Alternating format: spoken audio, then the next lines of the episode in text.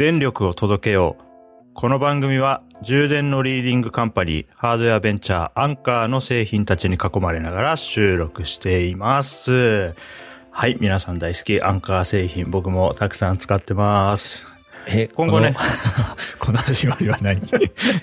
あの、自主的に広告っぽいことをやってね、あの、準備をあ、心の準備を 整えるやつで、あの、前々回ぐらいやったんですけどね、あの、この、ポッドキャストアプリ、アンカーもそうだけど、あの、充電のね、方のね、アンカーもめちゃくちゃお世話になったな確かに。と思ったんで、まあ、アンカー愛を込めてちょっとやってみましたんで、あの、いい広告いつでも出しますんでね、あの、アンカージャパンの担当の方ぜひよろしくお願いします。さて、今日はね、まずこの話題から入ってみようかなと思ってるのが、はい。総選挙ですね。皆さん投票行かれた方も多いかなと。思うんですが、10月31日にね、投票があって、で、今回ね、あのー、1位が、えーっと、ホタテ。ホタホタテが1位だったということでね、このホタテさん北海道豊浦町の海産物ナンバーワンを決める海産総選挙の結果が今年も出たということでね。なるほど衆議院総選挙ではなく、あ、海産総解選挙の散総選挙。はい1位ホタテ、2位毛ガニ、3位ウニ、4位ボタンエビ、おー。鮭、6位、カキ7位ブリという。出ますね。ほうほうほうほう。ホタテ1位なんだなっていうのは、まあホタテ好きですけど、自分の中であんまり好きな海産物1位にホタテは来てなかったので、ちょっと意外なところもありつつですね。これは、なんか、候補がいくつかある中の1位っていうことなんですよね。そうですね。なんか、8つ、あ今回立候補したのは、はいはい。まあ8、8名ということなんですけどもね。はい。エビ、サケ、カレイ、ヒラメ、ウニ、はい毛ガニ、ブリ、ホタテ、カキの、まあ、8候補、候補者、はい中のこう1位がホタテホタであったと。テでしたと。へねーこの町の人がホタテ好きなんですかね。僕だったら、僕これ選挙権ないけど、毛ガニかボタンエビかな、こんなかった。あ、でもブリもあるから、ホタテには入れない気がするな、こんなかったら自分は。うーん、僕もこの中で一つ、まあ投票するとしたらホタテではないかな。うん何に入れるかな。牡蠣とか、あまあ、鮭とかかな。はいはいはいはい。まあ一番よく食べてるのは鮭かなっていう気がしますけどね、うんカジュアルにはね。でもやっぱちょっとボタンエビとか毛ガニはちょっとごちそう、自分の中では確かに。ちょっと晴れの日に食べるというかね。確かにあったんでね。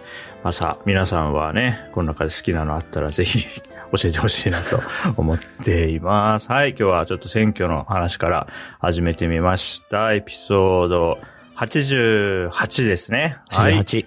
気まぐれ FM は、高石と順29が気まぐれに収録した雑談を配信するポッドキャストです。ご意見ご感想は、ハッシュタグ気まぐれ FM か、お便りフォームもございますので、どちらからでも、ぜひぜひお寄せください。また、気まぐれ FM の中で紹介したものを並べている気まぐれショップというのもございますので、合わせてお楽みし、お楽しみください。こんにちは、順29です。こんにちは、高石です。はい、今週もよろしくお願いします。はい。じゃあね、えっ、と、ハッシュタグ付きツイート、新しいツイートいただきましたので、読み上げさせてください。はい。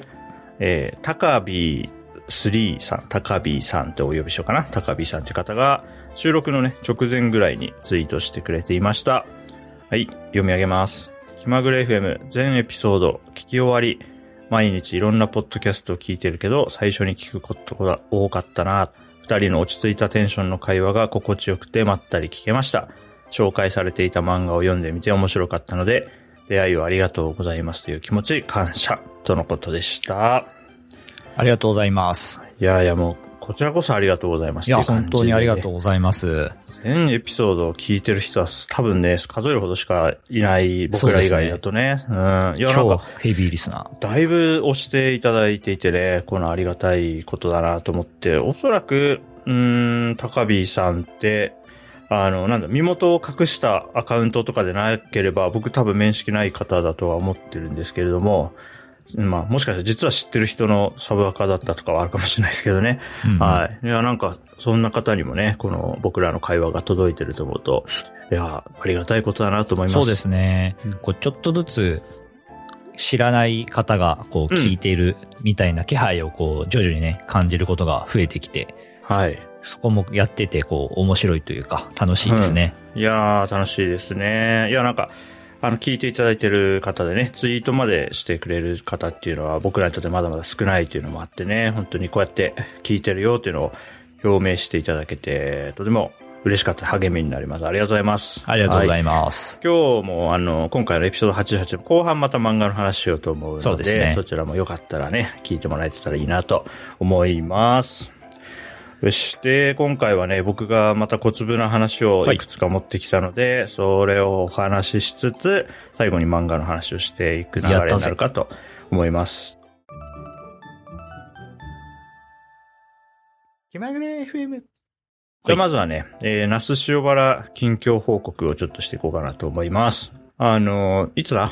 常、常松さんがゲスト出てくれて、なんか最近買ってよかったものの話をしたときに、あの僕ドローンを買ったっていう話をしていたかと思いますが、えーあの収録のね、数日後かな、はい。に、実際晴れた日にね、ドローンをちょっと広いとこに行って、飛ばして、空撮してみたらめちゃくちゃ楽しくて、おー。うん。いや、なんか思った以上にね、こうテンション上がる体験だったんですが、ただその、初めて飛ばしたその日にですね、あの、はい。木の枝に引っ掛けて破壊してしまったのでね、今手元になくて、あの、メーカーにえ修理に出していて、まあ、まだ修理できるのか、修理にどんぐらい費用がかかるのかとかわかんないんで、うん。まあ、反応待ちではあるんですが、しばらくドローン活動はお休みになります。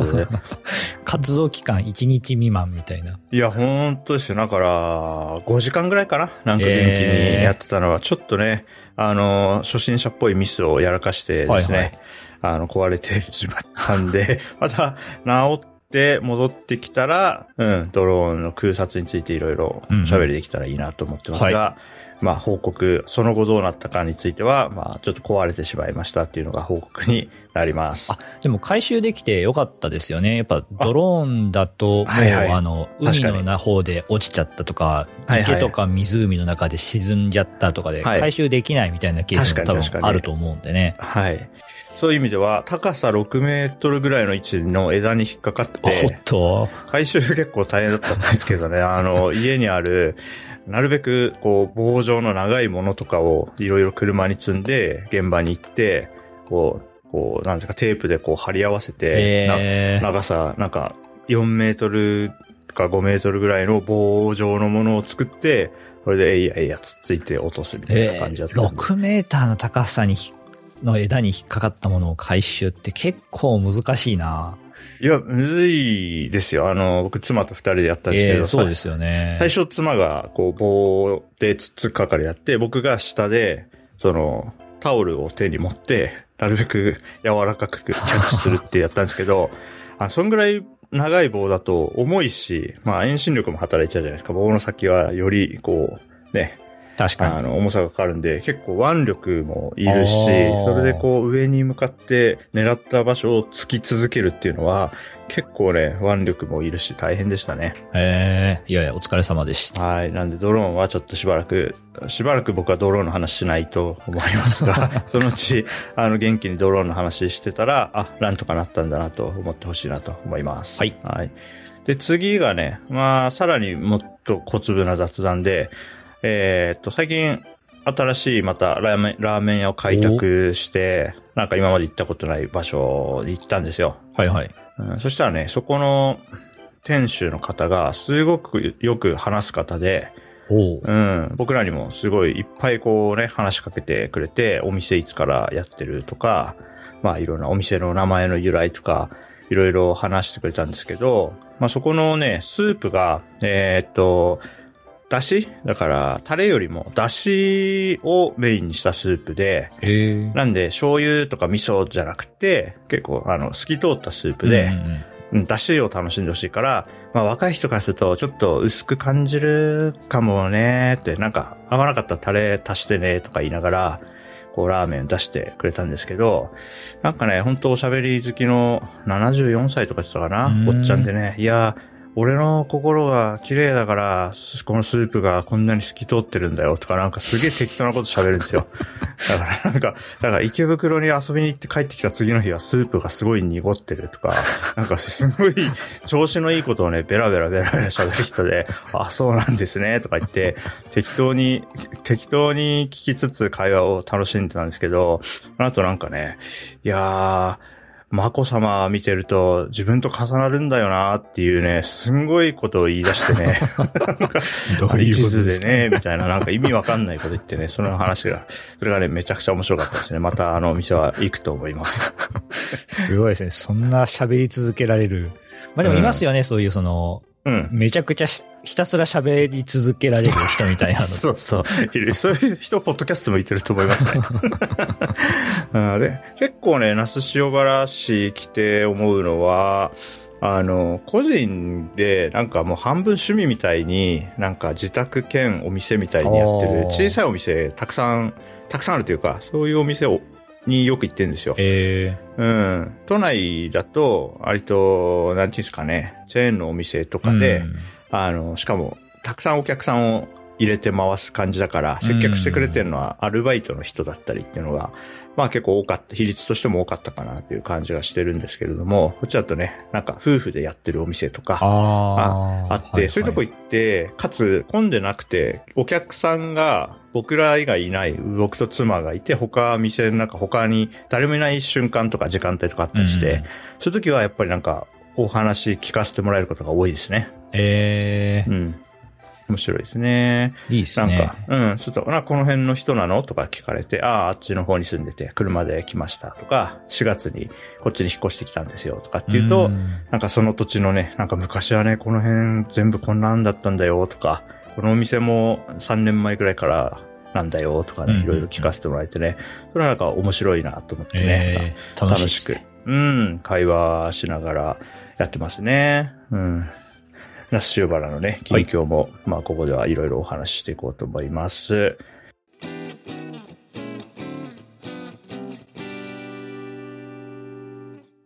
じゃあ続いてまた別の話題で、あの最近、えーテレビドラマのお耳に合いましたらというね、これテレ東が作ったドラマだと思うんですけど、Amazon プライムビデオで見れるのかな今なあ。、そうなんだ。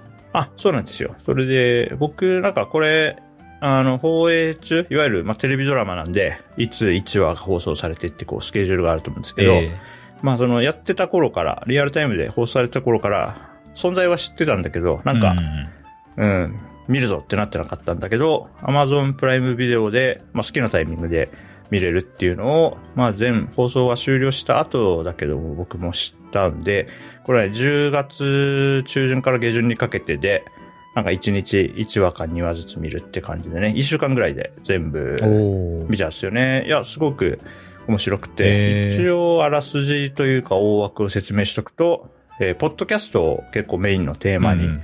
す置いた作品で、まあ、主人公の会社員の方が、その自分の好きなことについて話すポッドキャストをやって、そこからいろんなことが展開していくっていうやつで、で、制作には、あの、Spotify もうん。制作協力してるみたいで、かつ、この主人公がそのドラマの中でやっているポッドキャストが、実際僕らが生きている世界の Spotify 上にもそれがあって、聞くことができるんですよ。うん。だからそこがね、なんか面白いというか、現実連動型というかね。うん楽しいやつですね。そうそうそう、面白いやり方をしていて、そういうギミックも込みで僕はだいぶ楽しめへて、あの今年見てよかった作品の中にね、なんか入りましたね。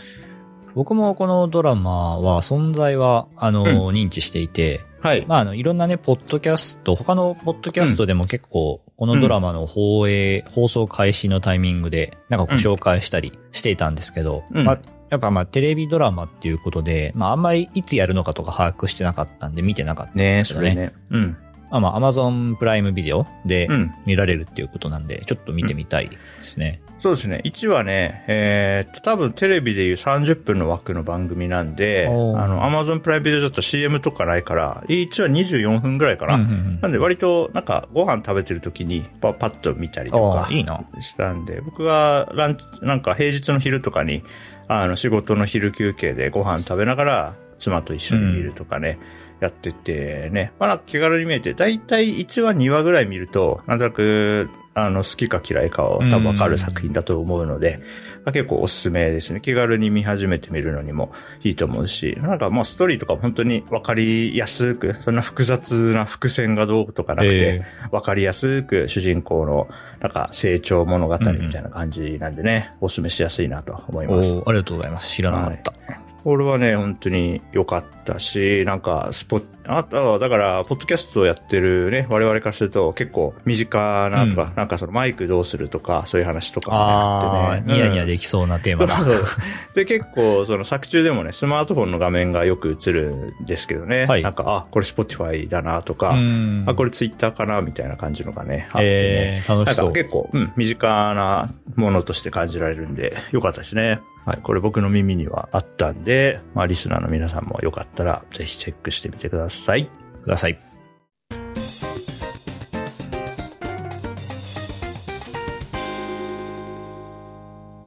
気まぐれ FM。今回いろいろ詰め込んでおりますが、最後に、えー、漫画の話をして、クロージングに向かおうかなと思います。お、今日は、何の漫画かな？そうですね。えっ、ー、と、まず、えっ、ー、と、文脈を説明すると、エピソード82で僕が漫画アプリもっと触れていくぞという話をしてね、はい。令和時代の漫画読みになるために、今までの Kindle で単行本を買って読むっていうやつだけじゃなくて、いわゆる漫画アプリっていうんですかね。なんかスマートフォンの漫画アプリで読めるような漫画もどんどん試しに読んでみよう。毛嫌いせずに触れていくぞっていう話をしていて、うん、それからね、はい、ずっと宣言したからにはっていうのもあり、ずっとね、毎日漫画アプリを何かしら起動しては読むっていうのをやって、結構楽しく過ごしている、ここね、1ヶ月ぐらいかな？はい。うん。なんですよ。そんな中でね、まずはね、これっていう作品を一つ紹介しようと思います。お、これはね、お願いします。はい。まずね、LINE 漫画で読める、はい、えー、チュートリアル等の廃人っていう漫画を紹介したいと思います。はい、これは、漫画なんですね。これは。うん。これはね、えー、チュートリアル塔、塔はあの、タワーの塔ですね。はい、チュートリアル塔の廃人って、まあこれ、えー、っとね、ある日世界になんかチュートリアル塔って呼ばれる、まあ塔、タワーが出現して、そこになんか人類がランダムにあなたとあなたとあなたって選ばれて、その塔に挑戦させられると。で、そこにはなんかモンスターとかがいて、あの、うまくやらないと死んじゃうんですよ。うん、で、その塔をうまく最後までクリアすると、なんか冒険者となって、その世界に現れた魔物を倒す、ハンターみたいな職業について、なんか、うん、世界を救う一人になるみたいな感じなんですよね。うん。ただ、このチュートリアル島の廃人っていうのは何かっていうと、その塔を最後までクリアしても、なぜか塔の外に出れずに、クリアしたらまた最初に戻っちゃうっていう、なんかそういう、なんか人が一人いて、はいはい、でずじ結局12年間ずっとチュートリアル島に居続けることになって、そしたらめちゃくちゃ強くなっていて、そこからっていう感じの話なんですよね。だから、まあよくある、なんか、えー、っと、結構漫画アプリ見てると、すごい強い状態の人が無双する系ってすごい、なんかもう、ジャンルとしてあるんだなって感じてるんですけども。そうですね。まあそのうちの一つではあるのかなと思っていて、ただ僕がね、これ、なんでこれ持ってきたかっていうと、まあ、あのね、この廃人いわゆるこの12年間チュートリアルとクリアして、最速クリア記録とか出してる人の名前が、こう、佐藤健太郎っていう名前で、で、これ僕の勤務先の会社の社長と同じ名前で、しかもね、なんかちょっと読み進めた段階でこの名前が明かされるというか、うん、なんか、俺の名前は佐藤健太郎って始まる感じじゃなくて、えー、ある程度そういう人がいるらしいみたいな感じで、あるタイミングで主人公がバンって出てくるんだけど、えーこれがね、だからね、結構ね、読んでてね、あの、佐藤健太郎っていう、その文字列がちょいちょい出てきて、僕はなんかそれが変変な感情移入の仕方をしながら 読んでるっていう感じですね。なるほどね。うん。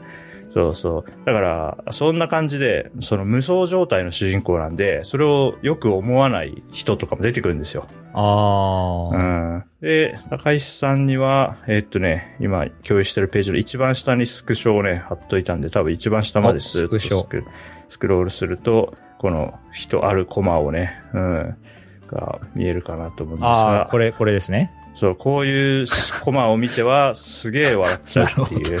なるほどね。やめて、その佐藤健太郎さんにそんなひどいことしないで、とか思いながら、すごい楽しく読んでますね。えー、これは縦読み漫画なんですかね？縦、そうですね。縦スクロールしたうちの、ある、あるスクロール地点のスクショを、まあ、会社にだけに共有してるって感じですね。はいはいはい、うはい。ん。なんでね、あのーただこの作品なんか、うちの会社の人がこの作品読んだら絶対その社内でこの話したくなると思うんですけど、なんか社の Slack とか見ても誰もこの話してない、してる形跡がなかったので、もしかかしたら誰も気づいてなかったのかもしれなくて、僕が共有しときました、会社には。なるほど。ちなみに、この主人公の人は12年間閉じ込められてたってことは、はいまあ閉じ込められてから12歳、こう、ちゃんと年を取ってるんですかね。あ、これはですね、実はね、その塔の中にいる間はね、年取んないんですよ。ああ、なるほどね。そうなんですよ若いままみたいな感じで、外の世界だけ12年こう先に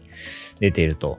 そうなんですよ。でね、この12年閉じ込められてたみたいなのを見て、僕はあの、エピソード59の、あの、あね山ごもりの話をちょっと思い出しちゃって。まさかそこに繋がってくるとはね。うん。いや、だから本当にあれですよ。スマホとかにビビるみたいなシーンも確かああるんだそういう描写。チラッとね、そんな全然重要なシーンっていう感じの描かれ方じゃなかったですけど、そうそうそう。あ、すごいね。しかも、あ、そうか、59は山、12年ぶりに山から降りてきた僧侶と、あとオーラリングの話をするんだ。あ、ちょっとこれ読んでみよう。うんちょ、ちょっとね、まあ僕らは単純にネタとして楽しめるところもあるんで、普通の読者よりは、あの、読みやすいかいいですなとね。思うの。読みやすいかどうかわかんないけど、なんか、あのずっと笑笑いながら読んでますね。はいうん。はい、ありました。あとですね、えっ、と、まあ漫画アプリで、まあ LINE 漫画だけじゃなくて、他の漫画アプリでも結構同じ仕組み採用してるのはあると思うんですけど、なんかこう、24時間いや、あるいはあれ23時間とか22時間なのかな ?1 日待てば、うん1話無料で読めるみたいな。うん、ありますね。待てば無料みたいな、チャージで読むみたいな仕組みあると思うんですけど、えこの収録をしている今週ですね、LINE 漫画で、いつもはだいたい1日待たなきゃいけないんだけど、なぜか1時間でチャージがええ溜まるみたいなキャンペーンみたいになってて。もうね、朝からなんかね、忙しいですよ。振り回されてますよ、完全に。さっき、いつもね、あ、今日読んだから、あとは続き明日だなと思ってるのに、なんか、1時間ぐらいしたら、プッシュ通知ポンと来て、チャージが完了しました来て、ええあれなんだこれバグかと思って、3話ぐらいまでは、僕朝8時ぐらいに起きて、1話読んで、9時ぐらいにも読んで、あれなんだこれバグかと思ったら、そういうキャンペーンらしくて、はいはいはい。もう、やばいですね、この中毒にさせる仕組みが。面白いですね。うん、LINE なんか、漫画なんで1時間なんでしょうね。読み放題じゃなじゃなくて、1時間っていう。なんですかね、アプリの起動回数とかを KPI にしてるのかみたいな、そういうちょっと運営側っぽい目線。いやでもね、これはねそうね、あの、二つ前ぐらいうんのエピソードで、ワイド版コミックスの回かなんか話したかもしれないですけど、やっぱり、なんか主導権が自分じゃなくてね、こう、運営側にある感じはずっとしててね、この漫画アプリってね、なね。なんか、そう、買って読むっていうより、1時間に1回だと、結局なんかすごい、なんていうか、そのアプリのことを一日中考えさせられる感じになるから、うんうんうんまあそれは良し悪しはいろいろあるなと思いつつ、ただ、あの、夢中になって読んでる作品が1時間で1話ずつ読めるから、今日でなるべく たくさん読みたいなってまんまとね、載せられてるんで、あと何回か今日 LINE 漫画を起動すると思います。はいいいですね。はい、そんな感じでしたが、高橋さんの方、あ、高橋さんってもともと漫画アプリ使ってるって言ってましたっけね？そうですね。あの、うん漫画アプリいろいろ使ってて、はい。で、まあ、そのうち漫画アプリで読んでる漫画の紹介もしようと思ってたんですけど、今はい日じゃあ、1個紹介しようかな。多いっす。はい。えっ、と、じゃあね、アプリの名前はですね、サイコミですね。サイコミ。か僕これ知らない。サイコミ多分インストしてないな。サイコミってあるんですね。サイコミのアプリっていうのがあってですね、はい。まさにサイサイゲームズさんが運営しているえだからサイバーエージェント系列ってことですかね。。ですすね、アプリで、えー意外にね、これ、ちょっとアプリの話をすると意外に古くて、2016年ぐらいから存在してるんですよね。あ、じゃあもう5年ぐらい運営されてると。あ、知らなかったな、僕な。で、えっ、と、僕が最近読んでる漫画で、そうだな。はいまあじゃあ、縦読み漫画を紹介しましょうかね。はい。まあ一個の漫画というよりかは、そのはいシリーズもので、はいマスクメンシリーズっていうのがあるんですよ。マスクメン。へー。はい。で、リンクを貼っておいたんで、まあそれを開いてもらうとですね、マスクメン。えーまあ、トップっていうところに4作品ぐらいありますと。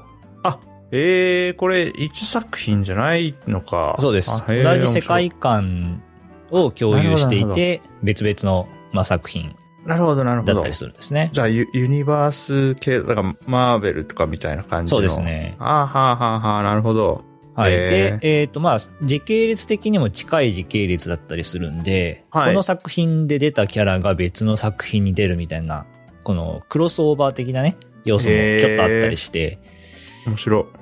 えーまあそういう、その展開が好きな人にとってはたまらないと思います。なるほど。で、結構、最初はなんかこの、ありがちな感じの、なんうんか作品かなって思ってたんですけど、はい。意外とこう、なんかダークな展開もあったりしてですね、うん。ダークだったり、こう、ハードな展開もあって、うん。こう、意外とこう面白いっていう感じですね。えー、マスクメン。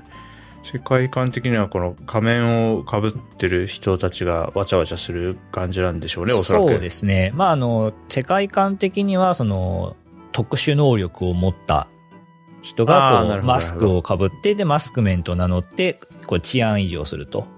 えー、で、えーその、治安維持をする側、治安維持される側かな？まあ、いわゆるその、ヴィラン的な、はいはいはいはい。その特殊能力を持ってるけど、それを悪事に使うヴィラン的な人もいたりしてっていう、まあ、よくあるその、ヒーローものというか、はいはいはいはい。やっぱありますよね。ええー、ヒーローアカデミアとかね。僕のヒーローアカデミアとか。そういう感じに割と近はいと思うんですけど、なるほど。あの、個性が発現、ある時人類に何かが発現そうそうそういうしたタイプのやつですね。はいはい。ものとしては非常に、まあ、近いと思いますね。あでも面白いな。あ、この中でもなんか、いわゆる、おオレツ系の話もあったりするんですね。そうなんですよ。結構テイストがとか違っててなんか最強を目指す系だったり、はい。あと、えーシャーリーっていうのは、こうちょっとなんかこう、ボーイミーツ的な感じのテイストの感じだったりするし、なるほど、なるほど。一番下のこのジャック・フォックスっていうのはちょっとこう、絵柄もややアメコミチックっていうんですかね。なるほど。他の作品とはちょっと絵柄の雰囲気も違ったり、まあしたり、や、でも、面ちょっと白いですね。テイストが違って面白いですよね。そっか、ユニバース系面白いですね。だから、まあ、そうだな。だこの作品を別の人が書いたらっていうよりは、この作品、元ネタがなんか一個の作品じゃなくて、そもそもその世界みたいな設定のシードをもとに、いろんな人がいろいろ考えるってことですもんね。いや、面白いな。結構いろんなね、クリエイー。ターの。人がこう関わっていたりして、なんか意外とプロジェクト的になんか大きい、大きそうに見えますね。なるほどな。いや、なんか今ね、あの、高橋さんが貼ってくれたリンク見て、ウェブサイト見てるんですけど、えドメインがプロジェクトマスクメン .com なんで、そうですねやっぱりちゃんと、なんか、プラットフォームとして、一作品というよりは、プラットフォームとして、いろいろやってるし、一個の作品ね、楽しめた人は、じゃあ、隣の作品持って、自然となるでしょうから、それはそういう意味でも、面白いし、なんかあるいはメディアミックスなんか、なんかカードゲームにするとか、うんあの、ビデオゲーム作るとかも、まあ世界観があったら、そこに自由にシナリオを載せられるだろうから、なんか展開はすごいしやすいんだろうなと思いますね、こういうの。確かに。トップページのイラストとかもね、なんかう、ん。こう、アメコミチックな、そのうん漫画の表紙じゃないようなうん。イラストとかはちょっとアメコミチックだったりして、確かに。なんかこう面白い展展開というかね、面白いプロジェクトだなと思って読んで、読んでいます。これ結構楽しみにして読んでますね。